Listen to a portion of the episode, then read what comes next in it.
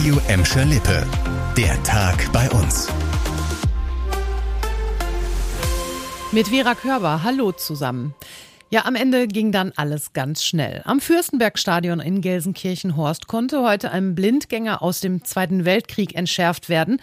Die 250-Kilo-Bombe wurde schon am Freitag an der Fischerstraße gefunden. Vor der Entschärfung mussten aber 2200 Anwohner rund um den Fundort ihre Wohnungen verlassen.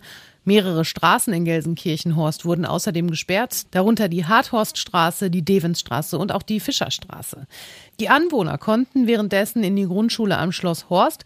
Dort stand außerdem auch noch ein mobiles Impfzentrum. Damit wollte die Stadt Gelsenkirchen den Anwohnern anbieten, die Zeit der Evakuierung für eine Corona-Impfung zu nutzen. Die Entschärfung der Bombe hat keine halbe Stunde gedauert.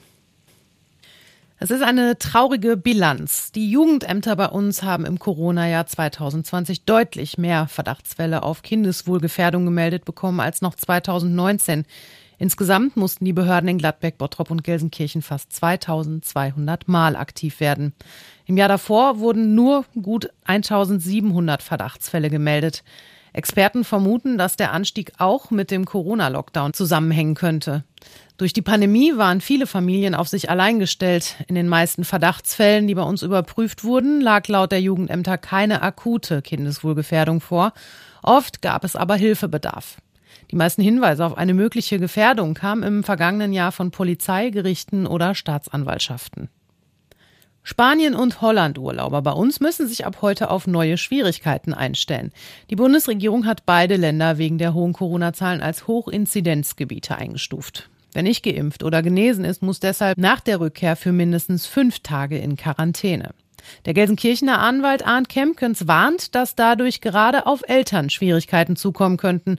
Verpassen die Kinder wegen einer Quarantäne den Schulstart, dann drohen Bußgelder. Kempkens rät, mit der Schule zu sprechen. Es gibt Bezirksregierungen, die haben schon gesagt, wir werden wahrscheinlich ein Auge zudrücken, aber Schulpflicht besteht ja erstmal. Und ähm, ob das jetzt ausreichend ist, dass man sagt, ja, wir wollen unbedingt in den Urlaub und das muss ein bisschen länger dauern, eben wegen der Quarantäne, das steht dann so ein bisschen im Ermessen der Schule, aber Versuch könnte man natürlich unternehmen. Mal sehen, was die Schule sagt. Wer jetzt noch kurzfristig einen Urlaub stornieren will, hat keinen pauschalen Anspruch auf eine Rückzahlung, so der Gelsenkirchener Anwalt.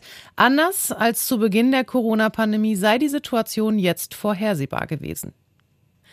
Das war der Tag bei uns im Radio und als Podcast. Aktuelle Nachrichten aus Gladbeck, Bottrop und Gelsenkirchen findet ihr jederzeit auf radio und in unserer App.